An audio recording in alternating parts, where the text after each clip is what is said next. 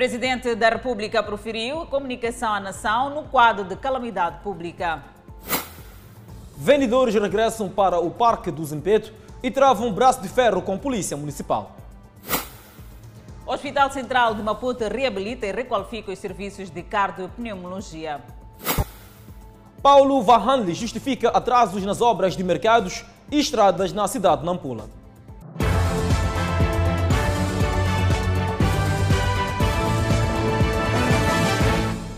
Boa noite, estamos em direto e seguramente em simultâneo com as redes sociais. Saudação especial também a quem nos ouve pela Rádio Miramar. As forças de defesa e segurança abateram esta semana 108 terroristas que criavam instabilidade em Cabo Delgado.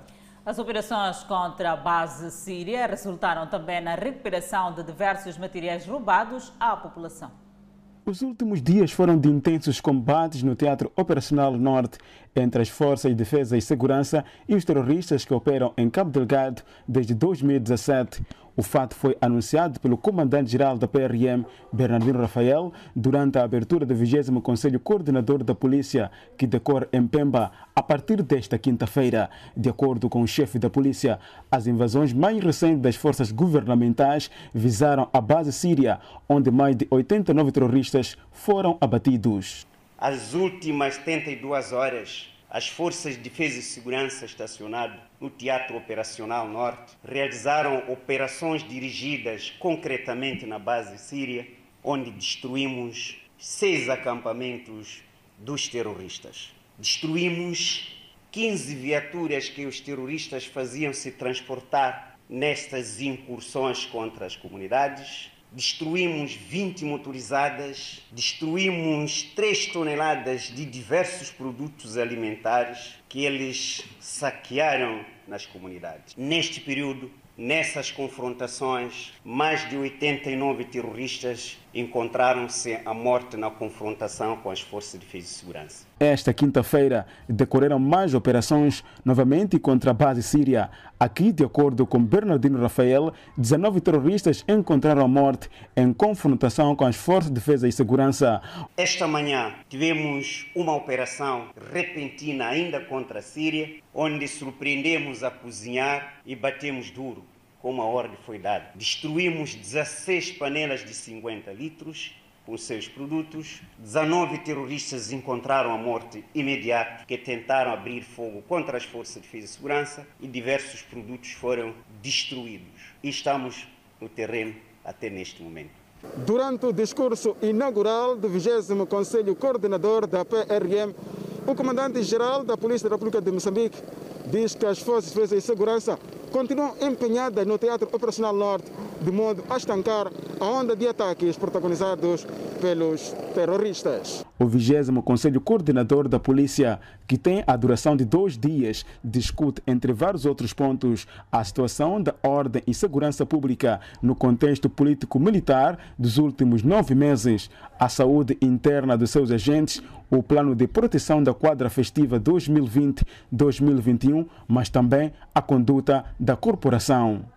O 20 Conselho Coordenador da Polícia da República de Moçambique decora-se o lema PRM, aprimorando estratégias comunitárias na garantia da ordem e segurança públicas e no combate à criminalidade no contexto da pandemia da Covid-19.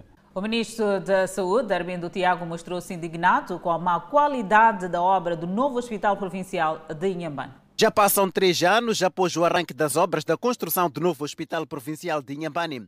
Porém, as mesmas ainda não chegaram ao fim e se encontram paralisadas devido à falta de fundos. A obra está parada uh, por falta de fundos uh, e a previsão é uh, discussão para o que falta fazer é aproximadamente seis meses. Esta quinta-feira, o Ministro da Saúde, que se encontra aqui na província de Inhambane, deslocou-se até o local onde está sendo construído o hospital para melhor aferir o decurso dos trabalhos. O Ministro da Saúde visitou as obras da construção do novo Hospital Provincial de Inhambane. Armindo Tiago não gostou, sobretudo no que diz respeito à qualidade da obra. Tiago insurgiu-se contra os empreiteiros. Na medicina, as ordens têm que ter lógica. Essa não tem lógica. De construir esse, não impermeabilizar, começar outro, e aqui está a estragar o ferro. Aí, aí qualquer coisa não está a bater certo. Mesmo que seja ordem, de quem quer que seja.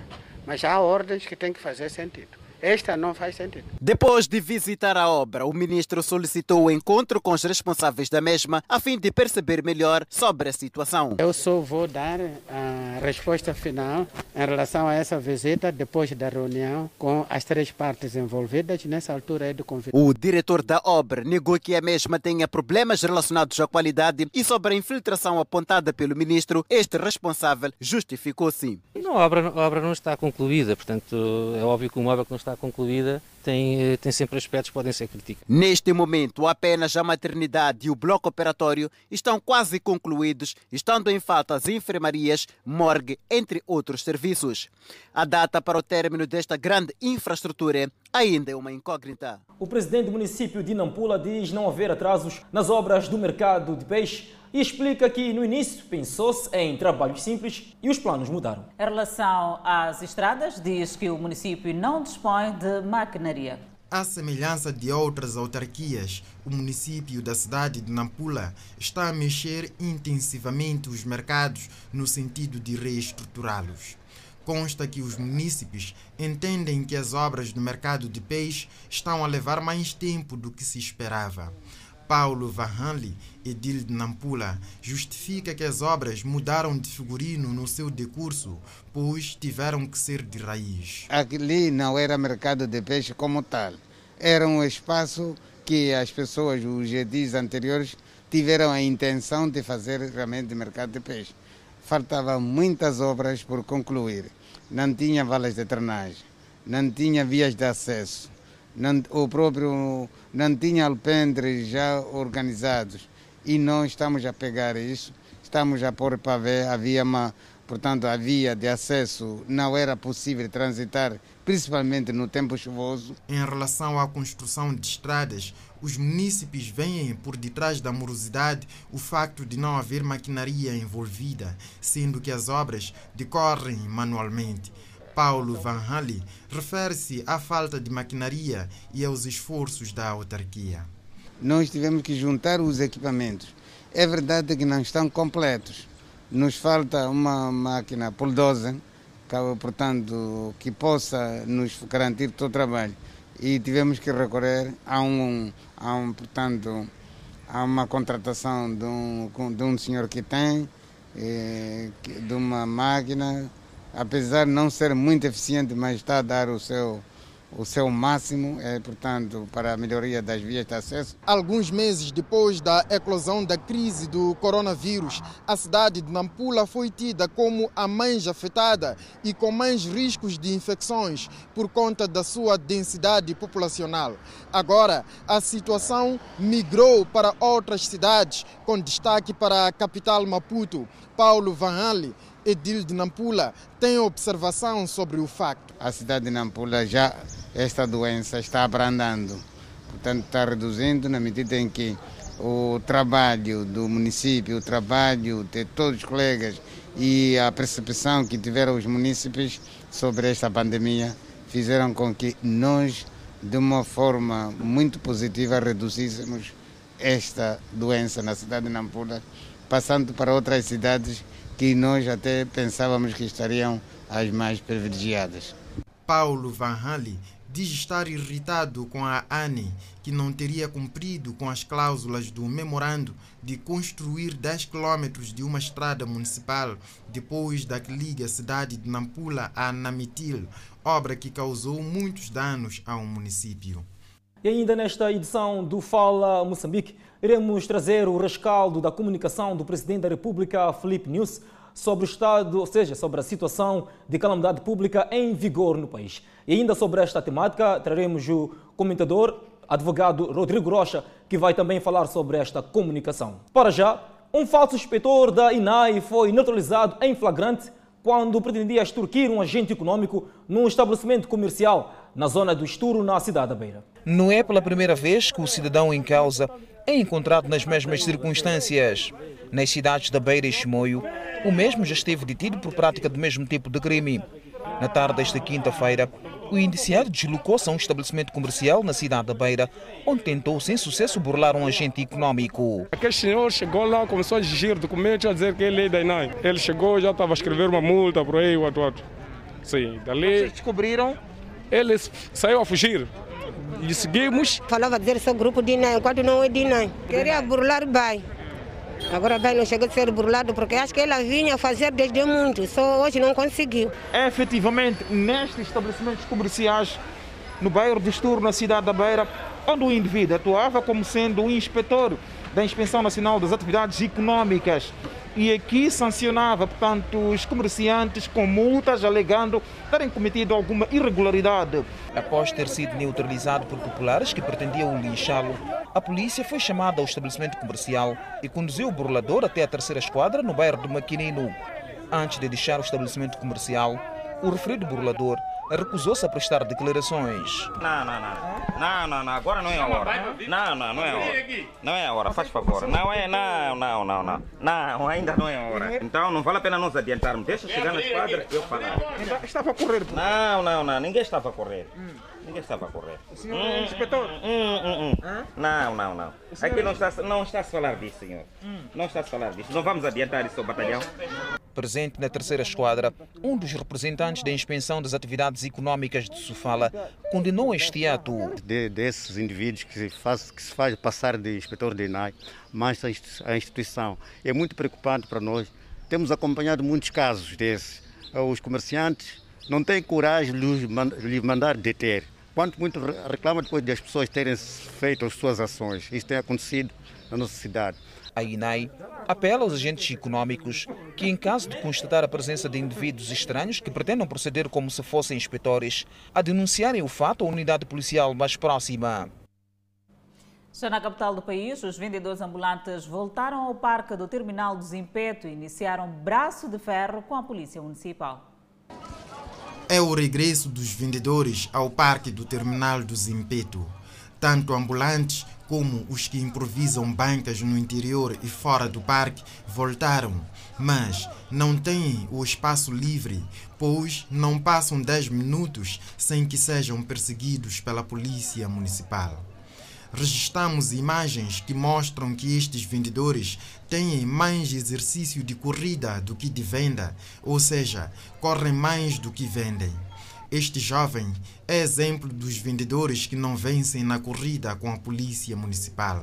Foi capturado, será sensibilizado e solto, mas irá sem mercadoria. Aqui no corredor pavimentado que dá acesso ao parque do Terminal do Zimpeto, o município colocou esta rede para traçar o limite da atuação dos vendedores é fora desta rede onde os vendedores são perseguidos pela Polícia Municipal. Visitamos o pequeno armazém do posto da Polícia Municipal no Parque do Zimpeto. Aqui há enormes quantidades de produtos apreendidos.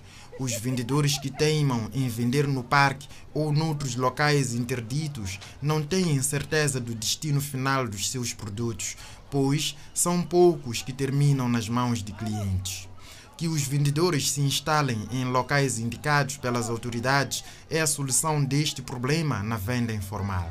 Moradores do bairro Mali, em Maracuém, denunciam um suposto esquema de venda de terra por parte do secretário do bairro. A população amontinou-se de frente à administração do distrito para reunir com o governo local. Dois problemas aparentemente distintos. Por um lado, os moradores acusam o secretário do bairro Mali, em Marraquém, de vender espaços e, por outro, pedem a libertação de um dos moradores, conhecido como Espaçana, detido por suposta venda de espaços, usando estes recibos da sua alfaiataria. Usurpação e venda de terra por parte do secretário daquele bairro é, na verdade, o maior problema destacado por esta população que clama por justiça, porque um dos residentes do bairro foi detido acusado de fazer o mesmo.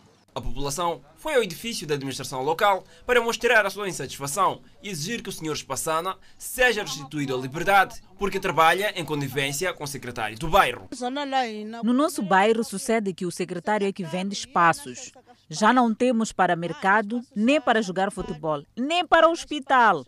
No mercado nem tem espaço para vender tomate. A nossa preocupação é que levantaram assuntos antigos e ficou detido o alfaiate. O secretário escondeu tudo e até documentos. Aqui o que aconteceu foi o assunto dos espaços que da venda da terra. Depois saiu os recibos também, dá muito tempo que o velho usava na alfataria, mas foi dá muito tempo aquilo, mas como as coisas tinham aguardando, depois levaram aquilo, notificaram de novo para conseguir-se resolver esse caso dos terrenos. Por sua vez, o administrador de Marraquém diz que vai responsabilizar o secretário do bairro caso haja provas de que este está envolvido em esquemas de venda de terra. Também dissemos outra coisa à população, que na próxima semana eles disseram que têm provas que o secretário do bairro tem, também envolve-se nesse tipo de, de, de negócio. E nós fomos claros quanto a esse aspecto. Neste momento a administração não tem, mas eles prometeram nos 24 horas que o secretário de bairro está envolvido em falcatruas. E eu disse a eles, que se eles nos trouxerem essa prova, em menos de 24 horas nós também vamos suspender o secretário de bar e faremos o mesmo que foi feito ao senhor Espassana. Vamos pedir às autoridades da justiça para julgar o secretário de bairro, ou seja, quem for. Quanto à libertação do senhor Espassana, que usava recibos de sua alfaiataria para vender terrenos, SEDAT diz que é da competência da justiça a resolver o assunto. Ele vende, escreve, em vez de escrever uma calça, uma camisa no recibo, ele escreve um terreno 20 por 30, um terreno 20 por 40, 15, 30 mil meticais. Isso é crime. E nós dissemos que isso não é um assunto da administração, é um assunto da justiça. O bairro Mali é habitado por cerca de 50 mil pessoas no distrito de Marraquém. O Serviço Nacional de Investigação Criminal em Maputo procedeu à incineração de drogas e produtos tóxicos desmantelados no laboratório clandestino no distrito da Marcha. Matéria-prima para o fabrico de droga cativada neste laboratório clandestino instalado no distrito de Namacha. São tambores com líquido tóxico, alguns já em combustão. Nossa reportagem acompanha a mega operação de quase seis horas envolvendo uma equipa do Serviço Nacional de Investigação Criminal e a Polícia da República de Moçambique para a remoção destes produtos. Neste local distante, como vê, é um local distante de tudo e de todos nesta mata, onde os criminosos também tinham o seu aterro, onde eram jogados aqui os restos dos resíduos que eram usados para a fabricação eh, desta droga.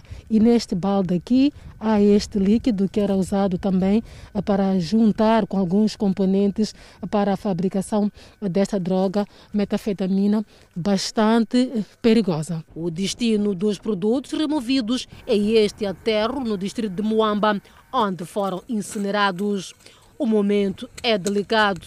As nuvens negras denunciam produtos inflamáveis e tóxicos. Isto uh, é um conjunto de produtos para a produção de metafetaminas. São vários produtos, como podem perceber. Temos um tambor de etanol, temos quatro tambores de tolueno, temos seis tambores de acetonas, temos também 46 sacos de soda cáustico, temos três bacias com substâncias tóxicas que acreditamos nós que gera o produto quase final.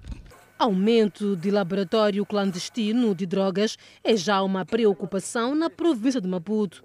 De facto, só para perceber a perigosidade do, do, do, dos precursores, ou quando tentamos abrir ou quando tentamos transportar, já libertavam fumo. Nessa ordem, tivemos que decidir em despejar no local do, do, da fabriqueta. Isso, de facto, transmite um perigo para toda uma sociedade. Quem vive próximo, como o senhor Felisberto, surpreende-se com a notícia. Não, não, não soube. Só ouvi últimos dias quando fui lá interpelar aquela fábrica. Então, vi que havia um laboratório clandestino lá. Sim, sim. Para vocês lá em cima o que era? Farmas. Criavam gado. Para começar são machambas. Depois das machambas é onde se cria gado. Grande parte dos moradores de Impapua e na Mancha são pastores de gado, como estes jovens, e dizem que nunca desconfiaram da existência da fabriqueta. Nada. Nunca suspeitamos. Nós pastoreamos o gado aqui. De repente, vimos polícias ali e não percebemos nada. Os envolvidos neste crime já estão detidos. Trata-se de quatro mexicanos e dois moçambicanos flagrados na altura neste local. O Cernic promete continuar a trabalhar com vista a neutralizar os mandantes da produção destas drogas que se presume que sejam vendidas dentro e fora do país. Para ver e ouvir no próximo bloco a comunicação do Presidente da República e a respectiva intervenção do advogado Rodrigo Rocha Adelaide. O Instituto Nacional de Gestão de Calamidade diz-se pronto para responder a eventuais casos de inundações no país. Notícias a acompanhar logo após a intervalo. Até já. Seguindo com a informação, a diretora-geral do Instituto Nacional de Gestão de Calamidades disse que a instituição que dirige está pronta para responder à altura a eventuais situações de inundações que possam ocorrer no país. Luísa Meck falava na Beira momentos depois de inaugurar o armazém do INGC, que recentemente beneficiou de obras de reabilitação resiliente. A diretora-geral do INGC assegurou que neste momento estão em curso esforços visando aferir o nível de prontidão em todas as províncias do país para responder à altura a qualquer situação relacionada com chuvas e inundações. Até agora, ainda estamos num, num, num momento em que podemos dizer de que estamos praticamente num bom ritmo e estamos bem em termos de preparação da época chuvosa, porque todas as províncias têm estado, de facto, a ver aquilo que tem, a ver o, o aprovisionamento dos produtos para a época chuvosa. A diretora-geral do INGC fez saber que o plano de contingência para a província de Sofala está avaliado em 21 milhões de meticais. Com a reabilitação resiliente deste armazém que sofreu na sequência da passagem do ciclone Idai, o INGC diz estar pronto para atender eventuais situações de inundações e não só ao nível da província de Sofala. Uma das nossas preocupações é ter este armazém em condições para preparar todo o material para esta época chuvosa que se avizinha. Para a diretora-geral do INGC, há toda uma necessidade de ter um armazém como este em todo o país. Nós iremos também fazer com que tipo destes armazéns possam ser replicados a nível de todo o país para que, de facto, haja uh, uh, uh, espaço suficiente até de manuseamento dos próprios caminhões quando trazem cá o, o material então, há espaço suficiente. O armazém do INGC, inaugurado nesta quinta-feira na cidade da Beira, custou aos cofres do Estado moçambicano e seus parceiros 41 milhões de meticais. Em Manique, um jovem foi detido após roubar equipamento informático na escola onde seu pai trabalha. Trata-se do jovem Mário Xadré, de 19 anos de idade, foi detido em Sussundenga suspeito de roubar equipamentos informáticos na escola onde seu pai trabalha como diretor. São equipamentos que eram usados no estabelecimento, dentre eles quatro monitores, dois processadores e um televisor. Para lograr seu intento, o jovem contou com a ajuda do seu amigo. Estou, eu estou aqui detido porque roubei a chave do meu pai e fui abrir a sala de, sala de informática, onde consegui tirar esses computadores. O objetivo do suposto autor era vender os bens roubados. Era para investir. Investir o quê? Noutras minhas coisas que eu fazia lá fora. Que coisa? Como queria pagar um telefone. telefone. Não tem telefone? Sim. Você acha que a solução é roubar? Não. Já o seu comparsa diz não estar envolvido no crime e alega que está aqui detido no comando distrital da PRM de Sundenga porque comprou os computadores. Ele viajou, quando viajou, logo depois de uma semana me deu sinal. Já tenho o computador. Eu falei que tá, se tem computador, isso trazer com declaração. Ele disse, tá bom, vou te enviar o computador quando recebê-lo, vamos fazer a declaração. Ele me enviou o computador, esperamos a declaração. Ele veio aqui, peguei aquele computador, fui dar, fui dar um mestre, mudou indo tudo. Peguei o computador, guardei em casa. Os bens foram recuperados pela PRM e os suspeitos serão ouvidos pelo Ministério Público. É, a polícia tomou conhecimento dos factos. Graças às diligências feitas, foi possível levá-los, é, ou seja, efetuar a detenção destes, não só como também efetuar a, a respectiva apreensão eh, do material informático em alusão. Neste momento, a, a, respectiva peça de expediente já foi lavrada, dará seus seguimentos legais com os indiciados detidos. O roubo de equipamentos informáticos ocorreu no último fim de semana na escola secundária de Dombe, no distrito de Sundenga, na província de Manica. A nossa reportagem tentou contactar o diretor do estabelecimento, por sinal pai de um dos suspeitos, e não quis dar entrevista. Mas confirmou que o filho protagonizou o roubo. O presidente da República, Filipe News, preferiu uma comunicação à nação moçambicana. Filipe News anunciou o novo pacote de estímulo à economia e ao desporto. Num contexto de desafios impostos pelo equilíbrio entre a saúde pública e o bom desempenho da economia nacional, o presidente da República, Flip News, anunciou um novo leque de medidas que pretendem estimular a retoma da economia moçambicana. Apesar da preocupação com a onda crescente de casos, sobretudo na cidade de Maputo, o presidente da República decidiu avançar com a retoma dos vistos de turismo, a retoma dos campeonatos nacionais de todas as modalidades desportivas, a partir do próximo dia 15 de novembro, sem público a retoma dos treinos da Seleção Nacional de Futebol e ainda dos treinos das seleções de outras modalidades com compromissos internacionais. A retomada de treinos e competições da Seleção Nacional de Futebol Sub-20, que se encontra com compromissos do CAN. O início de treinos e competições das seleções de voleibol nos escalões que têm compromissos internacionais e que perseguem os apuramentos internacionais para os Jogos Olímpicos. Todas as retomas são autorizadas mediante os protocolos de saúde. Nas modalidades individuais, são retomadas as competições de tênis, natação, automobilismo, motociclismo, ciclismo, atletismo, hockey em patins, tiro, vela e canoagem, devendo todas as modalidades apresentarem os respectivos planos de regularização das competições face à Covid-19. Todavia, são mantidas as medidas restritivas até aqui impostas e é dada como missão às autoridades o maior controle e fiscalização do cumprimento das medidas de prevenção da Covid-19, com destaque para o uso das máscaras e o respeito pelo distanciamento social. E devemos entender que esta batalha não pode ser vencida apenas pelo Serviço Nacional de Saúde. Este é um desafio para todos nós. Expressamos o nosso reconhecimento às forças da lei e ordem e às polícias municipais pela sua inestimável contribuição. De forma especial, enaltecemos a entrega de todos os trabalhadores da linha da frente desta batalha contra a Covid-19. Refiro-me, em especial, aos enfermeiros, médicos, epidemiologistas, técnicos de laboratório, auxiliares de serviço, motoristas, técnicos de administração e todos os outros que de forma incansável têm se dedicado com muito sacrifício a cuidar da saúde dos seus concidadãos. O não uso das máscaras e o desrespeito às medidas de prevenção da Covid-19 preocupa o Presidente da República. Enquanto se trabalha para se dominar o coronavírus, observamos com alguma tristeza alguns concidadãos que procuram contrariar esse esforço de muitos moçambicanos. A qualquer momento, poderemos ter uma contaminação explosiva. Basta olhar para a tendência de números de casos na cidade de Maputo e penso que também estão a acompanhar o que está a acontecer no mundo. Portanto, não se admirem as medidas de desconfinamento que estamos a anunciar aqui, se amanhã voltarmos aqui a dizer vamos parar, porque a tendência de números de casos na cidade de Maputo nos preocupa. Precisamos de identificar e intensificar os cuidados.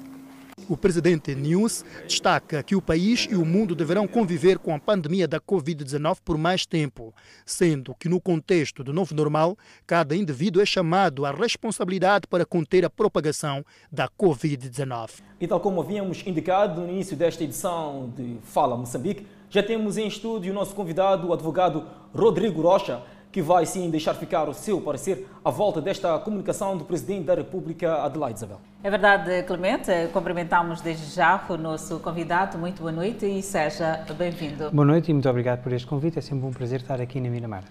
O Presidente da República iniciou esta comunicação fazendo uma radiografia daquilo que foram as medidas ora tomadas. Falamos sim nesta fase do estado de calamidade pública em vigor até o momento. Que ilações podemos tirar destas novas decisões que o Presidente deixou ficar e o que podemos fazer? Olhando do princípio os testes da Covid-19 que passam para validade de 14 dias para os cidadãos nacionais e também estas medidas anunciadas para o estímulo da economia moçambicana. Bom, este discurso eh, do Sr. Presidente da República pode ser dividido em três partes.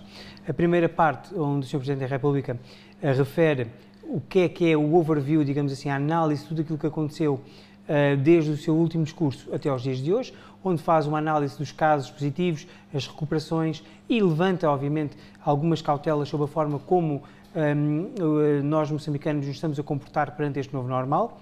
Temos uma segunda fase onde uh, diz as novas medidas que vão ser tomadas em termos de relaxamento e uma terceira fase que eu acho que é muito importante e nós temos que sempre olhar para esta fase, que é o agradecimento que o Presidente da República faz aos profissionais que estão na linha da frente e no combate.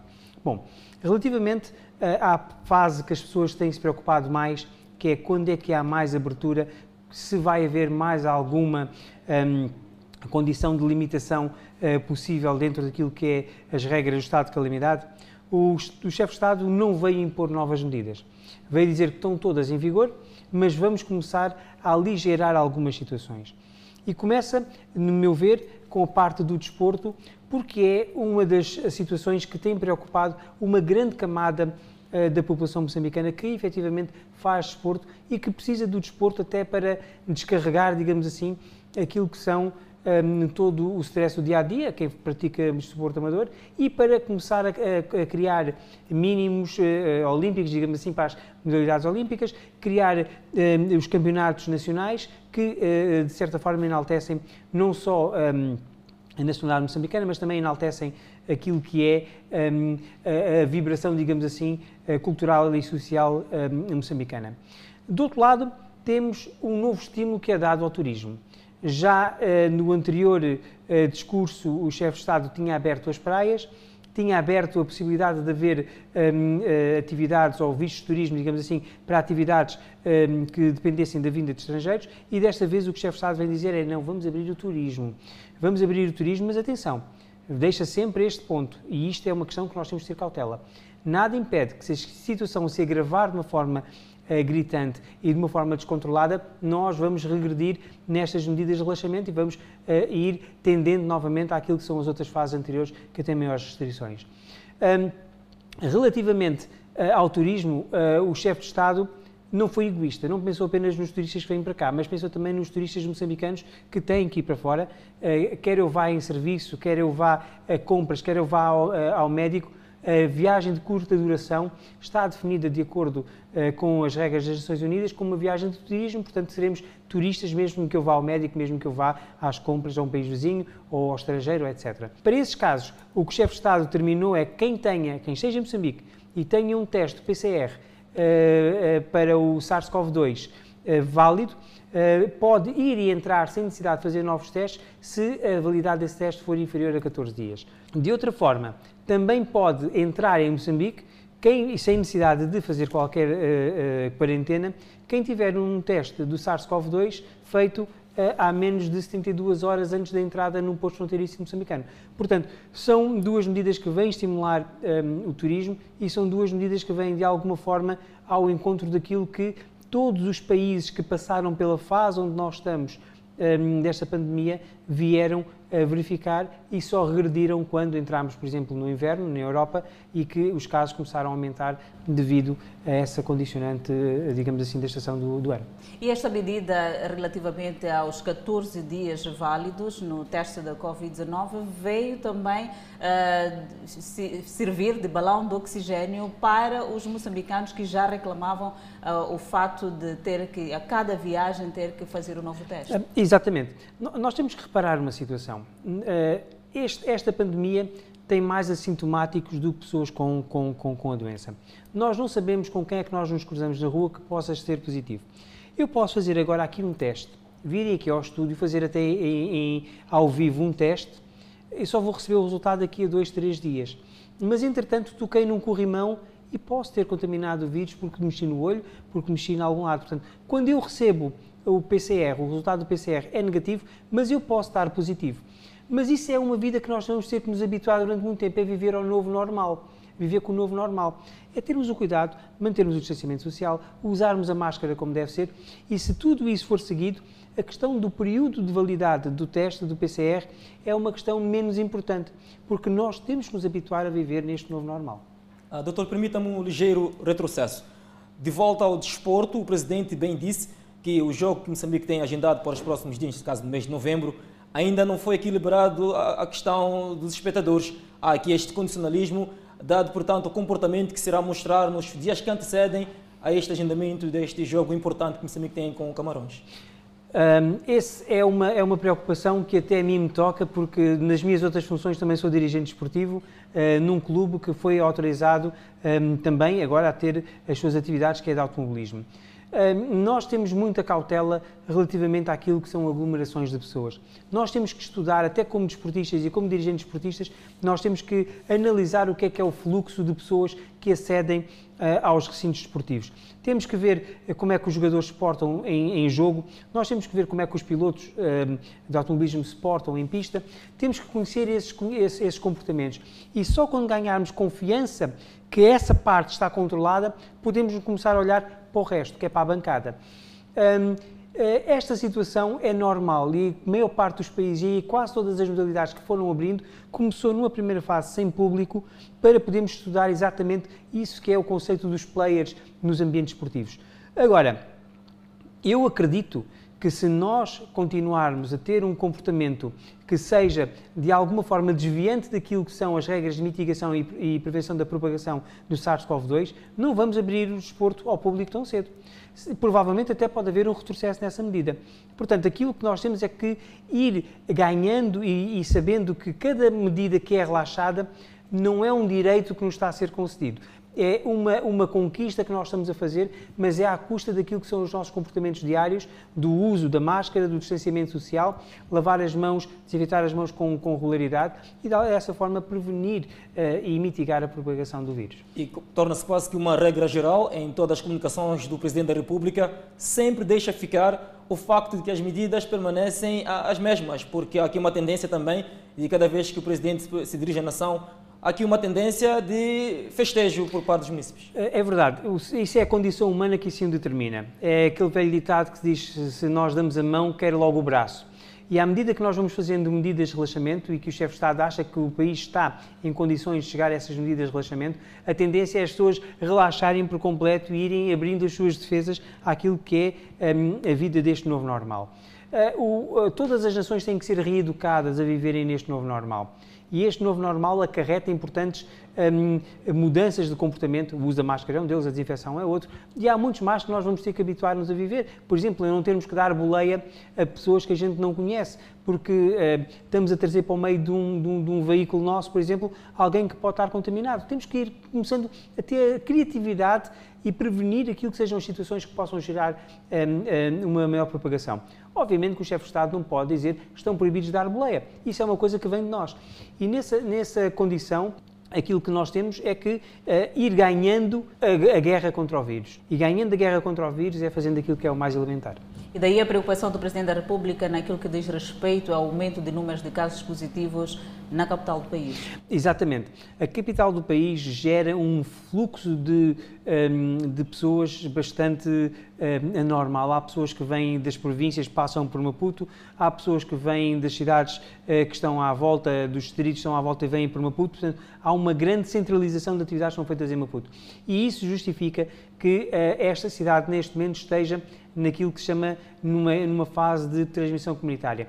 Mas o que nós temos visto eh, e que acredito que também a Comissão Técnico-Científica tem reparado, é que a taxa de positividade diminuiu, eh, ou seja, a taxa de positividade diminuiu face ao número de testados e o número de positivos, que ainda é grande, mas a rácio não é igual. E o que subiu também é a rácio de recuperados.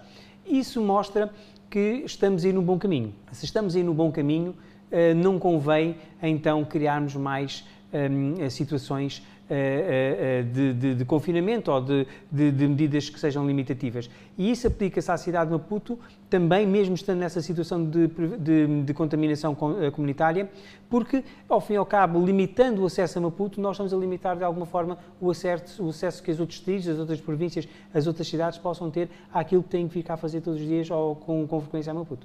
Daí também que o Presidente destaca a importância das forças de defesa e segurança naquilo que diz respeito, portanto, a esta correção comportamental? As forças de defesa e segurança, neste momento da nossa vida, são provavelmente uh, uh, uma frente de batalha que, em todos os níveis, nós temos que começar a acarinhar. Não só pelo aquilo que fazem uh, na defesa no da nossa soberania nos ataques do Norte, mas também pelo aquilo que fazem na correção dos comportamentos que são desviantes àquilo que são as normas de um, mitigação e de prevenção da propagação do SARS-CoV-2. Portanto, esse, esse reconhecimento feito pelo chefe de Estado é mais do que merecido quer a eles, quer aos enfermeiros, quer aos médicos que estão um, nesta batalha, é mais do que merecido uh, e é uma vénia que o chefe de Estado faz a esses profissionais que estão ali sem medir um, esforços para nos proteger quer do vírus, quer da guerra. E o que podemos esperar, em jeito de considerações finais, o que podemos esperar dos próximos dias? Os próximos dias, aliás, todos os próximos dias, em qualquer momento que o chefe de Estado se dirija, são processos de aprendizagem e são processos que nós vamos ter que um, ir uh, uh, percebendo o puxão de orelhas que está a ser dado e corrigir esses comportamentos. Nos próximos dias uh, vai decidir-se o que é que vai ser a nova etapa. E a nova etapa é que vai decidir aquilo que vai ser o nosso comportamento perante o novo normal. Muito obrigada, Rodrigo Rocha, por ter aceito um este prazer. convite para podermos fazer aquilo que é o rescaldo daquilo que foi a comunicação do Presidente da República neste novo normal. Pois bem, vamos a um brevíssimo intervalo e voltamos com mais informações para saber que casos de cancro da mama preocupam o setor da saúde na província da Manica. Até já. São notícias a acompanhar daqui a pouco. Até já. De volta ao Fala Moçambique, o Instituto Nacional das Comunicações de Moçambique, autoridade reguladora das comunicações, apela aos subscritores dos cartões SIM não registados ou com registros irregulares que regularizem a situação até o dia 6 de novembro do corrente ano, sob pena de bloqueio do número e interrupção de acesso a todos os serviços.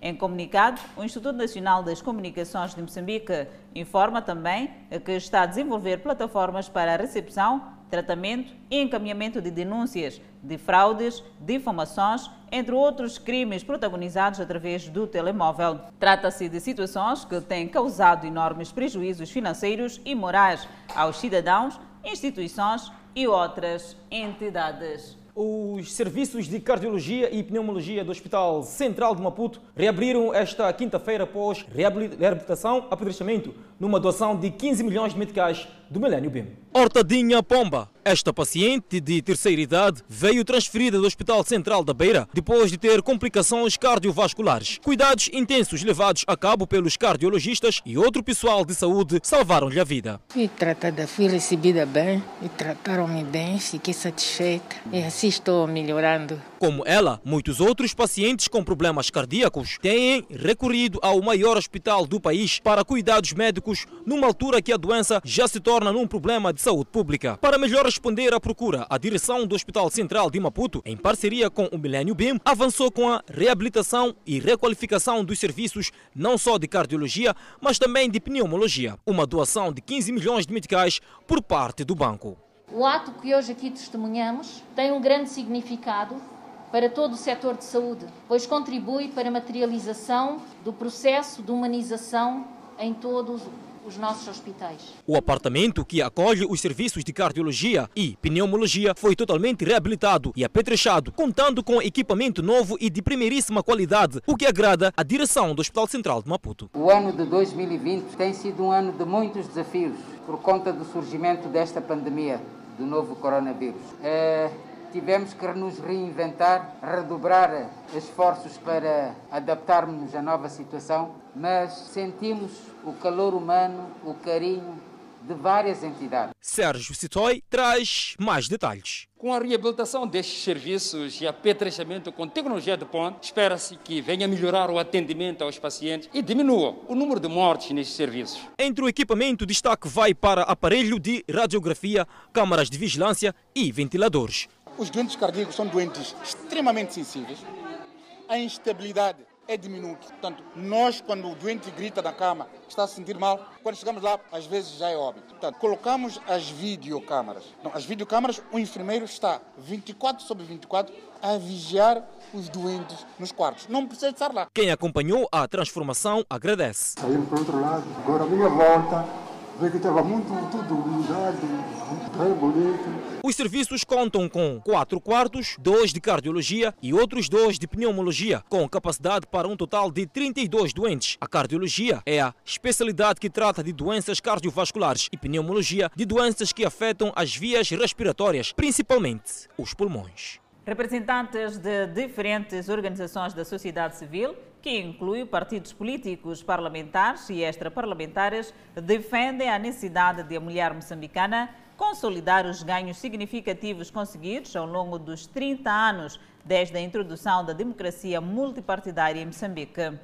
Este posicionamento, avançado durante a mesa redonda sobre a participação política das mulheres e jovens ao longo dos 30 anos de democracia multipartidária, organizado pelo Fórum Mulher em parceria com o Instituto para a Democracia Multipartidária, onde se avançou que a participação política da mulher não é assunto de hoje, mas sim desde antes da independência nacional. Há ganhos significativos que beneficiaram a mulher o exemplo concreto do Parlamento, dirigido nos últimos mandatos por mulheres e ter pelo menos 107 deputadas pertencentes a diferentes partidos políticos, bem como o fato de a mulher estar em órgãos de tomada de decisões a nível nacional. Casos de cancro da mama preocupam o setor da saúde na província de Manica e para reduzir os casos realizam-se palestras ligadas a esta doença. O cancro da mama é um problema de saúde pública que preocupa o mundo e Moçambique não é exceção. Em Manica, os dados revelam que de janeiro a esta parte, 40 mil mulheres foram submetidas ao rastreio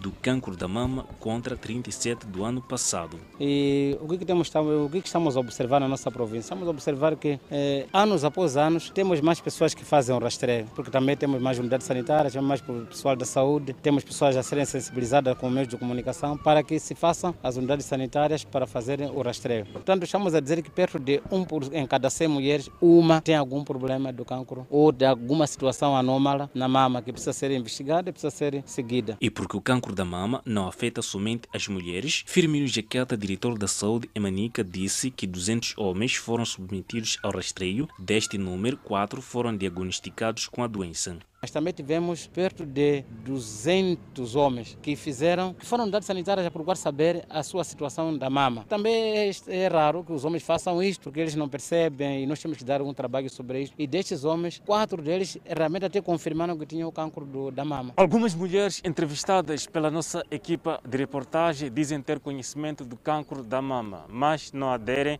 ao rastreio. Ainda não fiz, mas sei dizer que estou, estou a falhar. Tenho que fazer um rastreio da mama para eu saber se eu tenho ou não cancro. Essa mulher conta a sua experiência. Já, já fiz rastreio uma vez, foi em 2016.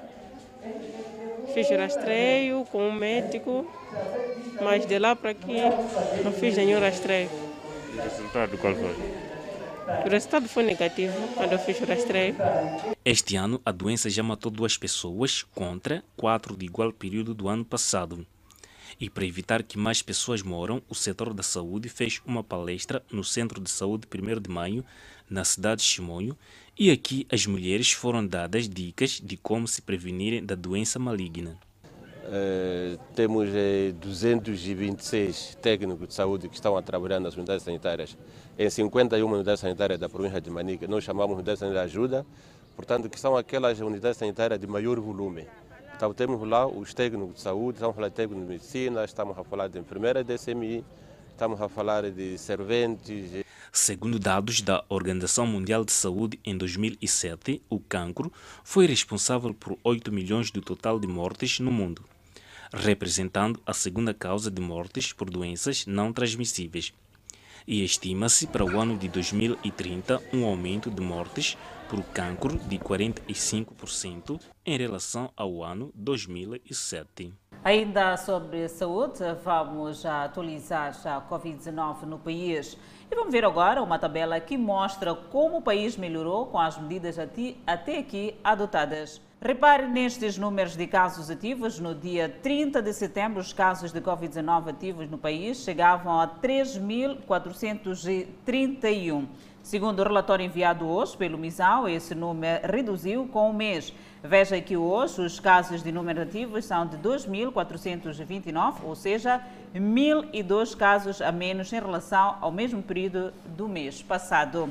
Vimos outra tabela de recuperados. Vale a pena destacar também que o número de recuperados no dia 30 de setembro de 2020 era de 5.232 e hoje, dia 29 de outubro, o número de recuperados atingiu a marca de 10.001 casos, com novos 216 recuperados nas últimas 24 horas. Registrar também que hoje o país contou com 110 casos de Covid-19 nas últimas 24 horas. Reforçar a necessidade de todos nos policiarmos para podermos enfrentar a Covid e garantir que o país consiga avançar tanto na saúde quanto economicamente.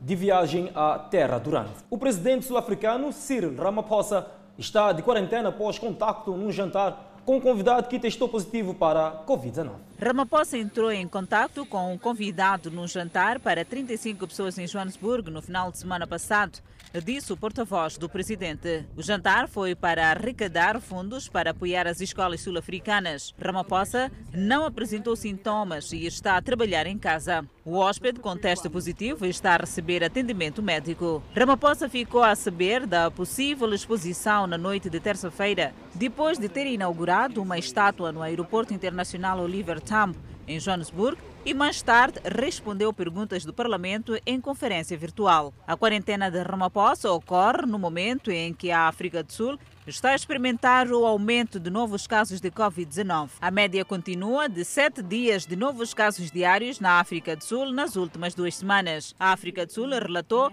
1.092 novas infecções e 48 mortes adicionais nas últimas 24 horas, mas a taxa de mortalidade diminuiu nas últimas duas semanas. Saiba no próximo bloco como o presidente da Costa do Marfim tenta conquistar o seu terceiro mandato. E por falar em eleições, nos Estados Unidos, Trump continua o seu périplo por vários estados. É a atualidade internacional e nós voltamos em instantes. Até já. De volta ao Fala Moçambique, com as eleições à porta, Donald Trump continua a ronda de comícios pelos Estados Unidos. Em Goodyear, no Arizona, juntou milhares de pessoas, apesar da pandemia, muitas sem máscara e sem cumprir as regras de distanciamento. O coronavírus foi, aliás, o pretexto para o presidente norte-americano atacar o rival democrata. Se votarem em Biden, não vão ter filhos na escola, nem entregas de diplomas, casamentos, dias de ação de graças, Natal, nem dia da independência. Se fizerem o contrário, vão ter uma vida maravilhosa. Temos aqui historiadores que são verdadeiros americanos que dizem que Biden é o pior candidato de sempre em eleições presidenciais, disse o presidente norte-americano. Tal como Trump, Biden também votou antecipadamente, acompanhado pela esposa, no estado de Delaware. Se for eleito, o candidato democrata promete centrar-se no combate ao coronavírus. Mesmo se ganhar, vai ser preciso muito trabalho para acabar com esta pandemia. Não vou fazer promessas falsas de acabar com ela ao carregar no interruptor, mas posso prometer que vamos fazer o que está certo a partir do primeiro dia. Vamos deixar que seja a ciência a comandar nossas decisões. Vamos lidar com o povo norte-americano de forma honesta e nunca vamos desistir, disse Biden. 70 milhões de eleitores depositaram já o voto nas urnas. Uma afluência recorde pode fazer das eleições deste ano as mais participadas em mais de 100 anos. O voto por correspondência representa uma boa parte dessa participação registrada até agora. É algo defendido pelos democratas, mas atacado pelos republicanos, em especial por Trump, que acusa de ser propício a fraudes. E o presidente da Costa do Marfim, Alassana Qatar, participou de um comício na cidade de Aniama como parte da sua tentativa de conquistar um terceiro mandato. Durante a manifestação, Olassame Outara descreveu-se como um candidato pela paz e estabilidade, apesar da recente agitação desencadeada por sua decisão de concorrer a outro mandato. As preocupações com a violência eleitoral na Costa do Marfim aumentaram nas últimas semanas depois que a violência se espalhou por todo o país, que inclui um ataque ao candidato da oposição, Pascal Afi Ngussan, cuja casa foi incendiada. A agitação vem dias depois de Nguessan e o candidato da oposição, Harry Conan Bidi, pedirem um boicote à eleição, que deve ser realizada no dia 31 de outubro, a reclamar que a Comissão Eleitoral do país é composta inteiramente por funcionários do partido no poder. Outara chegou ao poder pela primeira vez após a disputa de eleição em 2010, que fez mais de 3 mil mortos. Ele afirma que pode cumprir um terceiro mandato por causa de mudanças na Constituição do país, apesar de seus oponentes considerarem sua candidatura ilegal. E ainda, neste país, observadores internacionais chegaram a Abidjan para acompanhar o processo eleitoral que vai escolher o próximo líder da Costa do Marfim. A missão, que é formada por membros do Carter Center e do Instituto Eleitoral para a Democracia em África, enviou 47 observadores por todo o país. As preocupações com a violência eleitoral no país da África Ocidental aumentaram nas últimas semanas, após manifestações e ataques em diferentes regiões. Assaltantes incendiaram a casa de Pascal Afinguessan, um dos principais candidatos à presidência, e um dos escritórios do seu partido foi vandalizado. A agitação veio dias depois que Nguessan e o candidato da oposição Harry Konai pediram um boicote às eleições de 31 de outubro, onde reclamam que a comissão eleitoral do país é composta inteiramente por funcionários do partido no poder. O presidente Alassane Ouattara, que assumiu o poder pela primeira vez após a disputada eleição de 2010, que deixou 3 mil mortos, agora está em busca de um terceiro mandato. Katara afirma que pode cumprir um terceiro mandato devido às mudanças na Constituição do país, embora seus oponentes considerem sua candidatura ilegal. Conselho de Ministros de Angola revê o Orçamento Geral do Estado. O Conselho de Ministros aprovou o Orçamento Geral do Estado para o exercício econômico de 2021, com receitas a rondarem os mais de 14 bilhões de kwanzas, correspondente a 18 mil milhões de euros, e com o preço do petróleo fixado em 39 dólares o barril, superior em 5% do OGE 2020 revisto. Das despesas totais previstas, 15,9% serão alocadas ao setor social social e 7,5% ao setor econômico. O quadro macroeconômico para 2021 apresenta como pressupostos uma taxa de inflação acumulada anual de 18%, enquanto que o setor petrolífero continuará em declínio da atividade, registrando taxa de crescimento negativa de 6,2%, com previsão de produção de 1,22 milhões de barris dia. Relativamente aos pesos estamos a falar de 15,9% de, do peso do setor social na despesa total e de 35,2% deste mesmo setor social na despesa fiscal primária. Por que é importante destacar essa diferença?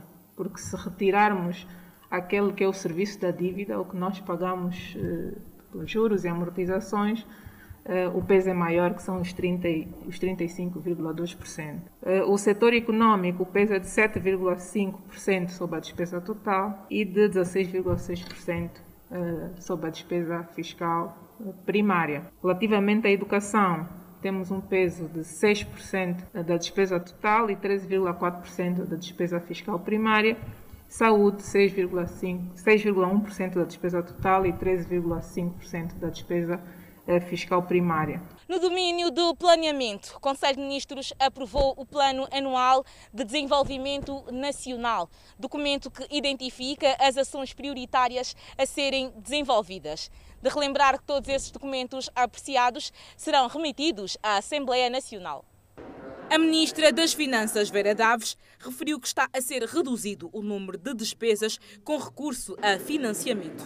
As necessidades brutas de financiamento do exercício econômico para 2021 serão menores e estão estimadas em 15%. Naturalmente que ainda não é suficiente eh, eh, e, reflexo disso é eh, o déficit que temos e por causa disso teremos que recorrer a endividamento adicional. Na mesma sessão, o Conselho aprovou no setor da saúde o regulamento de registros de medicamentos de uso humano e fabrico local ou importado e a respectiva emissão de certificado de autorização de introdução no mercado nacional, bem como a Conta Geral do Estado referente ao exercício econômico de 2019, o projeto de decreto presidencial sobre as nacionalizações de participações sociais e outros documentos. Convidamos a um breve intervalo, mas antes a previsão para as próximas 24 horas. Pemba 31 de máxima, 23 de mínima. Lixinga 30 de máxima, 15 de mínima. Nampula 31 de máxima, 21 de mínima. Seguimos para o centro do país. Tete com 39 de máxima, 25 de mínima. E Quilomar, 31 de máxima, 20 de mínima. Chimoio com 32 de máxima. Beira, 29 de máxima. Vilanculo, 29 de máxima. Inhambane, 30 de máxima. Xaixai, 29 de máxima. Maputo, 28 de máxima e 20 de mínima. O Ministério da Defesa do Azerbaijão divulgou dois vídeos que mostram avanços das forças azerbaijanas. Os combates mortais entre as forças arménias e azerbaijanas na região separatista duram mais de um mês, apesar do cessar-fogo mediado pelos Estados Unidos da América. Um vídeo mostra ruas vazias que o Azerbaijão afirma serem território de Jejial e da vila de Sariatag, na região de Kubadli. Um outro vídeo mostra uma minibus supostamente apreendida e munição, tanques e armas de artilharia supostamente apreendidos. Fala Moçambique fica por aqui. Obrigada pela atenção dispensada. Encontro marcado nas redes sociais e nós voltamos amanhã.